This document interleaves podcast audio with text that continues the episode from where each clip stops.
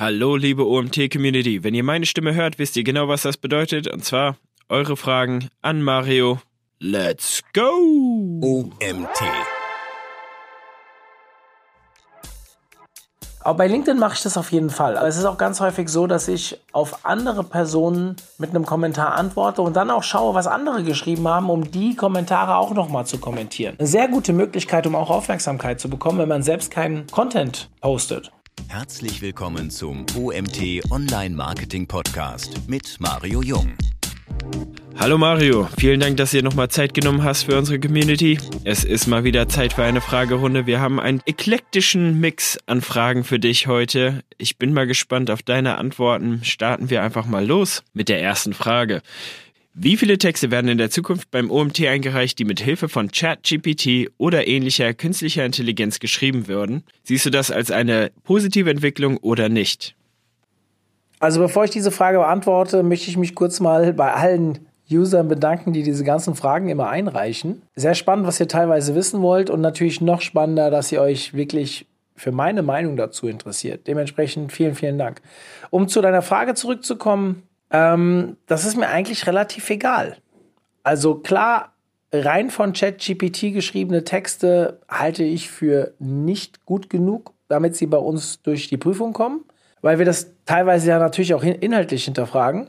Aber wenn jemand ChatGPT nutzt, um einen Artikel vorzubereiten, um Zeit zu sparen, den Artikel dann komplett selbst schreiben zu müssen, empfinde ich das eigentlich als eine gute Sache ob wir jetzt dafür ein Tool nutzen, um die Recherchearbeit zu machen. Am Ende müsst ihr es redigieren.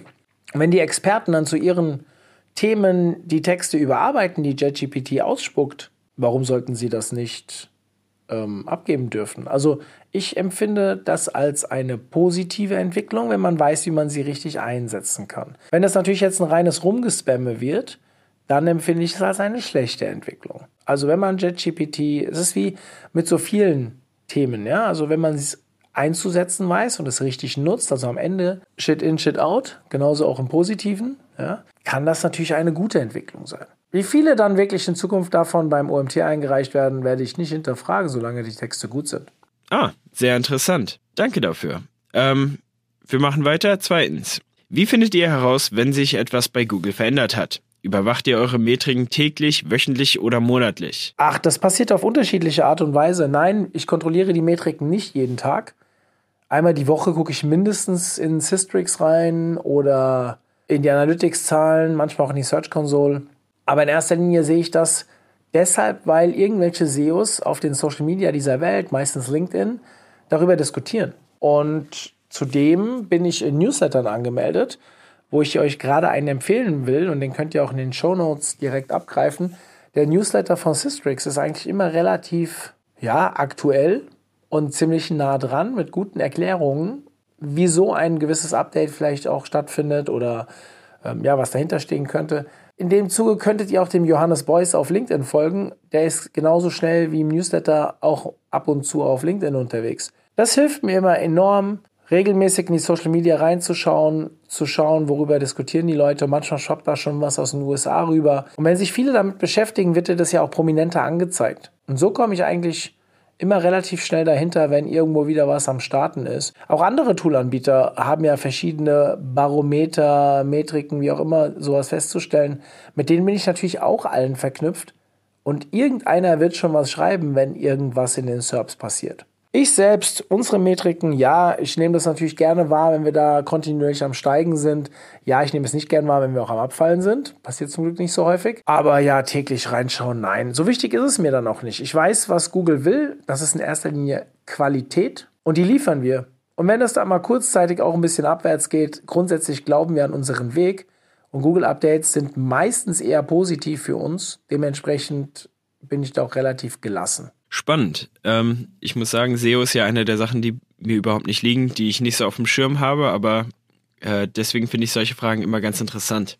Drittens, äh, ich fand den Podcast über Online-Marketing-Trends in 2023 sehr gut, aber mir fehlt noch ein paar Themen, die ich sehr wichtig fand. Influencer-Marketing, wir haben inzwischen Mikro- und Makro-Influencer. Google hat Karten erstellt für berühmte Menschen und beantworten immer mehr Fragen direkt in den Serbs anstatt über Webseiten. Audio-Marketing, ja, Alexa hat Amazon viel Geld gekostet, aber es werden immer mehr Sprachnachrichten, Podcasts und andere Audiomedien erstellt.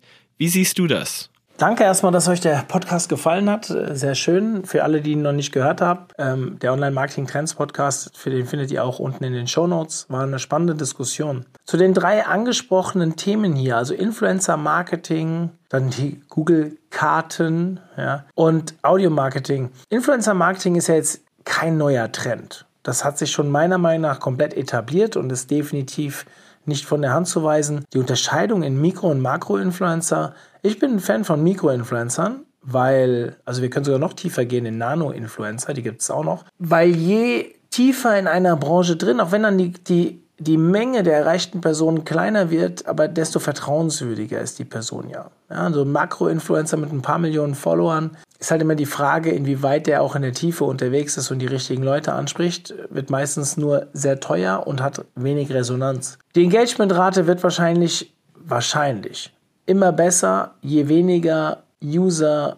jemand, also je weniger Follower jemand hat und je spezifischer er User in einer bestimmten Branche, in einer bestimmten Nische hat. Das finde ich ist aber kein neuer Trend aber definitiv etwas, mit dem wir uns beschäftigen sollten. Diese Google-Karten, das ist auch nichts Neues. Ja, Google versucht immer mehr mit Passage Ranking oder äh, Featured Snippets gezielt Antworten direkt in den SERPs zu geben, sprich eine Zero-Click-Strategie. Die Leute müssen gar nicht mehr auf die Webseiten klicken, sondern bleiben bei Google. Auch keine neue Entwicklung meiner Meinung nach. Ja, Google wird da immer besser, entwickelt sich in meinen Augen positiv. Die Frage ist immer, was wollen wir erreichen?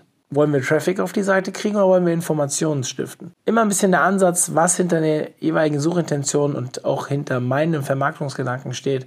Aber für mich auch nichts Neues, was jetzt unbedingt in die Trends, die aktuellen Trends reingehört. Und Audio-Marketing, da hört es komplett auf. Also das Thema Audio Search oder Voice Search oder nennt es wie ihr wollt, das gibt es ja schon sehr lange. Und Podcasts sind jetzt schon seit vier, fünf, sechs Jahren wieder voll im Kommen. Ja, ich bin gespannt, wann WhatsApp vielleicht mit WhatsApp-Nachrichten da noch nachzieht. WhatsApp-Marketing, WhatsApp-Newsletter und so, die sind wieder stark im Kommen, seit es da wieder ein paar Services, ähm, seit da wieder ein paar Services von WhatsApp auch freigegeben sind oder von Meta, was dahinter steckt. Aber jetzt Alexa und wie diese ganzen Geräte zu Hause heißen, ich glaube schon, dass das immer mehr genutzt wird, aber es kommt immer darauf an, für was. Also ja, wir fragen zu Hause auch mal, wie ist das Wetter oder wie äh, spielt das Hörspiel oder wir stellen, mein Sohn zum Beispiel stellt ganz viele Fußballfragen, der ist gerade total fußballverrückt. Ja, da macht das natürlich Sinn. Und gerade die Jugend, die wächst ja auch damit auf und ist das ganz anders gewohnt. Aber ist das jetzt ein Trend? Also ich glaube, wenn ich mir so die Trendumfragen der letzten sieben Jahre anschaue, ist das Thema Voice Search oder Voice Marketing, also bestimmt schon seit drei, vier, fünf Jahren immer mal wieder erwähnt. Eins, zwei Jahre war es sogar eins der Hype-Themen. Aber am Ende ist es nie richtig durchgekommen. Deswegen schön, wenn der Podcast gefallen hat. Diese drei Themen hätte ich jetzt auch nicht dort gesehen. Aber sie sind natürlich alle drei trotzdem sehr wichtige Themen, mit denen man sich auseinandersetzen kann. Mhm. Ja, ich, ich fand den Podcast damals auch richtig super und cool, dass du da nochmal Zeit genommen hast für, um auf ein paar Themen einzugehen. Viertens, fühlt es sich für dich so an, dass wir vielleicht einen Sättigungspunkt in Content Marketing gefunden haben? Werden wir eine neue Quelle für das Pull-Marketing brauchen oder ist es Zeit, in mehr Push-Marketing zu investieren? Perfekte, es kommt darauf an, Frage. Sättigungspunkt im Content-Marketing, kann man den finden? Also Content-Marketing hängt jetzt natürlich davon ab, was du damit meinst oder was ihr damit meint. Sind es Texte im Netz? Ich, ich bin immer wieder in Branchen unterwegs, wo zu bestimmten Fragestellungen noch keine guten Inhalte existieren. Und solange das der Fall ist, sage ich nein, die Sättigung ist auf gar keinen Fall erreicht. Natürlich gibt es Bereiche, wo es schon sehr, sehr, sehr, sehr gute Artikel gibt. Wenn wir jetzt nur über die SERPs gehen und eine Bedürfnisbefriedigung durch Content, geschriebenen Content ähm, heranziehen. Content ist aber auch Podcast, Content ist aber auch YouTube. Ich habe mit YouTube und Vimeo, ich habe aber auch mit Podigy bzw. Äh, Spotify, Soundcloud, Apple Podcasts, Google Podcasts und so weiter habe ich natürlich eigene Suchsysteme, die noch nicht so voll sind wie, wie Google selbst. Sprich, da ist immer noch ganz viel Platz. Und Content Marketing kann ja noch viel mehr sein. Content Marketing bespielt ja auch die Social Media dieser Welt oder Newsletter. Wieso sollte das nur ansatzweise in eine Sättigung reinkommen, wenn ich meinen Usern immer wieder frische Inhalte an die Hand gebe? Und selbst wenn ich keine frischen Inhalte habe, kann ich ja auch die alten Inhalte überarbeiten. Also Content Marketing an sich über das Content in bestimmten Bereichen eine gewisse, einer gewissen Sättigung unterliegt, darüber können wir diskutieren, aber bestimmt noch nicht in der breiten Masse. Und Content Marketing muss nie aufhören. Man kann auch alte Inhalte immer wieder überarbeiten, aktualisieren und wieder vermarkten. Zur zweiten Frage dazu, werden wir eine neue Quelle für das Pull-Marketing brauchen? Oder ist es Zeit, mehr in Push-Marketing zu investieren? Auch das kommt drauf an. Also, A, was habe ich denn für Produkte? Wenn ich, ich bringe da immer gerne das Beispiel von einem alten Kunden von uns zum Thema veganer Strom. Viele von euch werden jetzt denken, was ist denn veganer Strom? Haben noch nie was dafür gehört, davon gehört. Ja, natürlich. Ähm, veganer Strom ist meiner Meinung nach eine gewisse Marketingspielerei. Hoffentlich verurteilt mich jetzt kein Veganer dafür, aber da gab es kein Suchvolumen. Und wenn ich veganen Strom an den Mann bringen will und es gibt kein Suchvolumen auf dem Keyword, dann muss ich natürlich mit Push-Marketing arbeiten. Ich muss je nach Fall entscheiden, ob ich mit Pull- oder Push-Marketing arbeiten kann oder aus dem aus dem oder kann auch ein und werden. Ich würde das nicht mit, äh, zu einer Entweder-oder-Frage werden lassen, sondern ich würde immer drüber nachdenken, kann ich beides nutzen? Und dann, was ist denn damit gemeint, genau wortwörtlich, was werden wir eine neue Quelle für das Pull-Marketing brauchen? Was meint ihr damit? Also Google ist eine super Quelle, aber es gibt ja noch andere Suchmaschinen, ja, wie Ecosia, ähm, DuckDuckGo, die alle auf Bing basieren. Ich kann euch zum Beispiel sagen, jetzt gerade im Januar, Februar haben wir auf Bing und allen Bing-lastigen ähm, Suchen enorme hohe, enorm hohe Ansprünge an organischem Traffic gehabt, also prozentual gesehen. In der absoluten Zahl ist es immer noch verschwindend gering gegenüber dem, was bei Google reinkommt. Aber wir haben da auf jeden Fall eine positive Entwicklung gesehen. Aber wir haben ja noch viel mehr Suchsysteme. Wenn ich Arzt bin, kann ich vielleicht Yamena nutzen. Was ist mit Wikipedia? Was ist mit jede Seite, die einen Suchschlitz hat? Ja, bei Verhandwerker myhammer.de. Es gibt so viele Plattformen, wo Suchen existieren und es sind alles Suchsysteme, auf die man vielleicht optimieren kann. Auch der OMT hat eine Suche, wenn da bestimmte Keywords eingegeben werden. Ich kann im Backend sehen, welche Keywords wie oft eingegeben werden. Und dann kann man natürlich auch versuchen, auf bestimmten Keywords zu ranken mit einem Gastartikel oder wie auch immer. Also Suchsysteme gibt es in den unterschiedlichsten äh, Branchen. Und je, nach, je nachdem, mit welchen Themen ich unterwegs bin, macht es Sinn, alle Pull-Marketing-Kanäle zu bespielen. Aber Push-Marketing kann ja trotzdem auch Sinn machen. Super.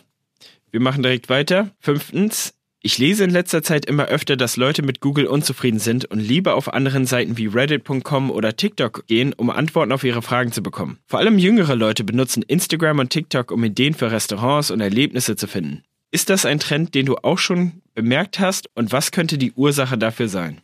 Mit Google unzufrieden sind. Also da würde ich gerne mal die Stichprobe sehen, weil bei den Zahlen, die Google an den Tag legt, würde ich sagen, das trifft nicht auf allzu viele Menschen zu. Ist auch die Frage, ob die Suchsysteme wie Reddit.com, das nutze ich nicht, dementsprechend kann ich dazu nicht viel sagen, TikTok wirklich dafür gedacht ist, um Fragen zu beantworten. Auch Social Media sind Suchsysteme, natürlich. Und wenn ich nach bestimmten Sachen suche, die mich interessieren, kann ich natürlich auch in diesen Suchsystemen suchen. Aber wenn ich eine konkrete Frage habe, also ich könnte jetzt mit mir reden lassen, dass man vielleicht auf YouTube oder mit Abstrichen auf Pinterest oder anderen Suchmaschinen wie Google, wie Bing, Yandex, Baidu und wie sie alle heißen, dass man da natürlich auch an Google vorbeigehen kann. Aber, also ich tue mir gerade ein bisschen schwer mit den Social Media dieser Welt. Ja, das sind alle Suchsysteme und man kann natürlich dort auch ähm, fündig werden, aber gerade in der Entwicklung, das habe ich irgendwo gelesen, dass die, die Suchstrings also die eingegebenen Suchorte immer länger werden, immer genauer werden, immer spezifischer werden, weiß ich nicht, ob, ob die äh, Suchmaschinen der Social Media da schon gut genug für sind. Aber gut möglich. Ich bin mir noch nicht sicher, ob ich mit TikTok-Videos wirklich das bekomme, äh, erklärt bekomme, wie ich das brauche. Ich würde da eher YouTube und Google in Betracht ziehen. Und ich habe das ehrlicherweise noch nicht gehört, dass die Leute mit Google jetzt unzufriedener werden. Im Gegenteil, ich habe so das Gefühl, dass die Qualität von Google immer besser wird. Mhm. Sechstens. Mr. Einer der größten, wenn nicht der größte YouTuber, hat in einem Interview gesagt, dass er die Kommentare auf YouTube hasst, weil sie oft irrelevant zum Thema erscheinen oder Bots sind, die dir etwas verkaufen wollen. Schaust du gerne in die Kommentare von LinkedIn-Beiträgen oder auf TikTok oder anderen Plattformen? Ja, by the way, Mr. Beast, ich finde das eine richtig coole Nummer, die der da abzieht. Finde ich sehr geil. Auf YouTube gucke ich mir komischerweise Kommentare fast gar nicht an. Wo ich es mir sehr gerne anschaue, ist auf LinkedIn-Profilen, da wo es wirklich adäquate Diskussionen gibt. Und noch lieber schaue ich mir es an, wenn ich in reputativ starken Blogs unterwegs bin. Also wenn ich einen guten Fachartikel habe in einem, von einem sehr beliebten Autor oder einer Marke und dann existieren dort Kommentare darunter. Es kann sogar manchmal sein, dass ich die Kommentare vor dem Text lese. Aber bei LinkedIn mache ich das auf jeden Fall. Also bei meinen eigenen Artikeln sowieso, aber es ist auch ganz häufig so, dass ich auf andere Personen mit einem Kommentar antworte und dann auch schaue, was andere geschrieben haben, um die Kommentare auch nochmal zu kommentieren. Eine sehr gute Möglichkeit, um auch Aufmerksamkeit zu bekommen, wenn man selbst keinen Content postet. Also, finde ich persönlich eine sehr coole Sache. Ähm, auf YouTube, wie gesagt, nicht so. Ob da jetzt die Kommentare auf YouTube so adäquat schlecht sind, das weiß ich nicht. Da würde ich jetzt Mr. Beast glauben, dass er da recht hat. Könnte aber natürlich auch an seinem Thema liegen. Ja? Wenn du jetzt tiefer in die Nische reingehst, Beispiel Online-Marketing, bin ich mir ziemlich sicher, dass die Diskussionen auch ein bisschen seriöser stattfinden. Mhm. Wenn du nur ein Tool für deine Marketing-Automation benutzen dürftest, welches würdest du behalten? Ja, gut, mein Tool der Wahl ist HubSpot. Ich kenne aber auch nicht so viele andere.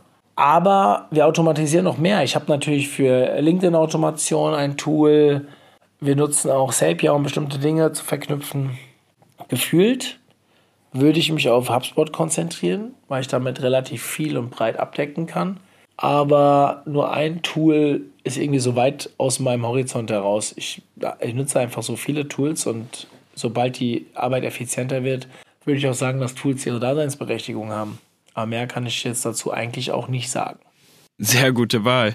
Ähm, achtens. Ich habe eine Landingpage für meinen Onkel erstellt, der Rasenmäher verkauft. Leider verlassen zu viele Leute die Seite wieder nach ein paar Sekunden und die Conversion Rate ist zu niedrig.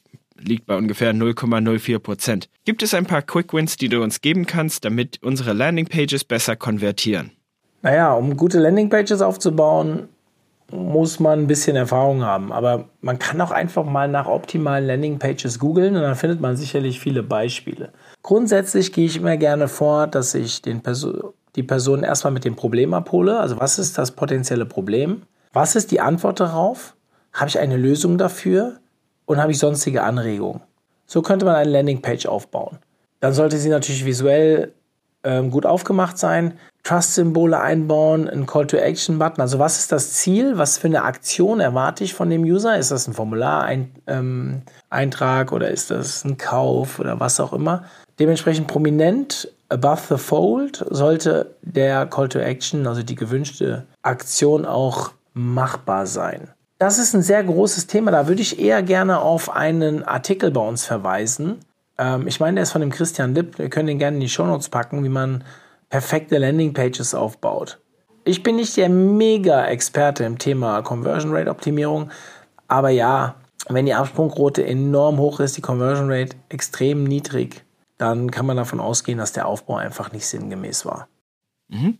Sehr gute Tipps, danke dafür. Äh, ich hoffe, ihr habt alle gut mitgeschrieben. Neuntens, meine Firma möchte ihr erstes Symposium in diesem Jahr veranstalten. Wir haben ein Hotel gefunden, zehn Speaker und das Catering wird vom Hotel übernommen. Was sind wichtige Details, die wir bedenken sollten, wenn wir unsere circa 50 Gäste glücklich halten wollen? Oh, diese Frage sollte man eher am Eventmanager ähm, fragen oder stellen. Inhaltlich, also wenn ich ein Hotel gefunden habe, die Location, ja, ist cool, Catering, super Zehn Speaker. Sind das renommierte Personen? Das, was die erzählen, sind das coole Themen. Also wenn die Veranstaltung inhaltlich stark ist, dann kann ich 50, 100, auch 200 Leute zufrieden halten. Ja, denkt an die Rahmenbedingungen, einfacher Check-in, dass alles bequem ist vor Ort, dass die Leute genug zu essen bekommen, dass das Essen auch qualitativ gut ist. Das sind alles Themen, die gern bemängelt werden. Aber am Ende kommen die Wiederbucher vor allem über ähm, die Qualität.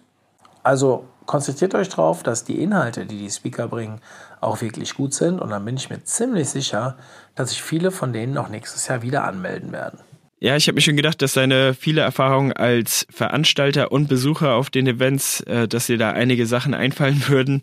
Äh, vielen Dank dafür. Äh, zehntens, Meta spielt mit dem Gedanken, demnächst eine bezahlte Option an den Markt zu bringen. Ähm, hier würde ich vielleicht nochmal kurz erwähnen, äh, es ist inzwischen so, ich bin der Meinung, die haben es jetzt sogar an den Markt gebracht.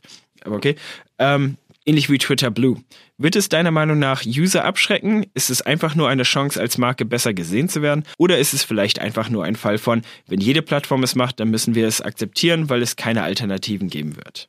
Ach, was soll ich davon halten? Immer wenn man etwas sich käuflich erwerben kann, was zu einem besseren, zu einer besseren Reputation führt, finde ich das nicht gut. Jetzt weiß ich aber, dass es funktioniert. Ich meine, wie viele Leute machen bei irgendwelchen Awards mit, kaufen sich da ein, damit sie irgendeinen Preis gewinnen und am Ende sagen können, dass sie den Award gewonnen haben. Oder dass sie die beste Seite zu dem, dem Thema sind und dann haben sie was dafür bezahlt. Das ist rechtlich verwerflich. Ich glaube, das ist sogar rechtlich nicht erlaubt. Ähm, ich kann euch nicht den Paragraphen nennen. Ich habe das auch nur gehört und bin kein Jurist, darf euch hier auch nicht 100 Prozent, äh, darf euch hier keine Auskunft geben. Kann es auch gar nicht. Aber es wird seine Daseinsberechtigung haben. Also ja, wenn da so ein Häkchen dran ist und die Leute denken, du bist ein Promi, jetzt wissen es einige, dass Meta oder auch Twitter das anbietet. Bei Twitter wusste ich das gar nicht, bis ich eben die Frage gehört habe. Und wenn ich schon nicht weiß, wie soll es dann der Rest der Menschheit wissen? Und für viele, die wissen aber, dass diese Häkchen für offizielle Profile stehen und dementsprechend nach einem Promi klingen. Ja, gerade so ein Häkchen ist ja sehr positiv belastet. Also check, richtig. Für was steht alles ein Haken? Ja, abgehakt, korrekt. Das sind so Themen. Ah. Aber es gibt ja auch welche, die sich irgendwelche TÜV-Siegel oder Prüfungssiegel kaufen, weil es einfach eine positive Ausstrahlung haben. Dass da vielleicht manchmal gar nicht viel dahinter steckt, sei steht auf einem anderen Blatt Papier. Also, was ich davon halte, ich finde es nicht gut, aber ich weiß, dass es funktioniert. Mhm. Sehr gut. Danke dafür. Ja. Die OMT Tool-Konferenz findet am 2. März statt. Auf welche Tool-Vorträge freust du dich besonders und worauf können wir uns auf der Panel-Diskussion diesmal freuen? Ja, cool, dass du mich zum Ende auf die Tool-Konferenz ansprichst. Ähm, ja, die findet am Donnerstag statt und ich hoffe, ihr seid alle dabei. Auf welche Vorträge ich mich besonders freue? Also ich hätte jetzt gesagt, auf alle. Muss ich ja sagen, weil die Leute ja sich alle bemühen, bei uns auftreten zu dürfen. Um ehrlich zu sein, freue ich mich besonders über die Panel-Diskussion zum Thema KI, also zu äh, ChatGPT und die Möglichkeiten, es einzusetzen. Warum? Weil da ein alter Freund von mir dabei ist, der Marc Dustewitz, der mit mir in einer Schule war und eigentlich gar nichts mit Online-Marketing zu tun hat, aber sich schon sehr lange mit diesen Texten beschäftigt, KI-Texten beschäftigt, für Reportings und Risikoanalysen. Ich glaube, der kann einfach mal eine ganz andere Sicht auf die Dinge geben, wie die drei Online-Marketer, die dabei sind. Und da sind wir auch echt stark besetzt mit dem Basti Grimm. Wolfgang Jung wird es moderieren. Und der Kai Spriesersbach, der ja schon mal bei mir im Podcast zum Thema KI-Texte, ja, also mit mir eine Folge aufgenommen hat. Deswegen sehr spannende Diskussion. Ansonsten will ich jetzt gar nicht irgendeinen Vortrag hervorheben. Wir haben coole Vorträge dabei. Ich hoffe, ihr seid alle dabei. Ich werde selbst auch einen halten zum Thema Marketing-Automation mit HubSpot. Und den habe ich schon mal gehalten beim E-Commerce Barbecue letztes Jahr. Da war das Feedback sehr gut. Ich habe die Hoffnung, dass ihr alle Bock darauf habt und mir zuhört. Ja, ansonsten, ja, seid dabei, es kostet nichts. Und am 2.3. den äh, findet es statt, also jetzt schon kommenden Donnerstag. Und wenn ihr den Link sucht zur Anmeldung, dann schaut einfach in die Show Notes. Cool. Danke für eure Fragen. Ihr könnt weiter unter info.omt.de Fragen stellen. Und wir werden wahrscheinlich so in sechs bis acht Wochen die nächste Folge machen und bis dahin eure Fragen sammeln. Sehr gut. Also Leute, ihr habt es gehört. Ähm, die OMT-Tool-Konferenz ist diese Woche noch. Äh, nicht vergessen, tut's in euren Kalender speichern. Seid unbedingt dabei, hört euch das alles an oder hört euch vor allen Dingen die Sachen an, die für euch relevant sind. Vielen Dank, Mario, für deine Zeit. Cool. Und bis zum nächsten Mal. Ja, und zum Abschluss der heutigen Folge habe ich gar nicht viel hinzuzufügen. Die Tool-Konferenz, die am Donnerstag stattfindet. Schaltet euch ein. Seid dabei. Ich bin es auch.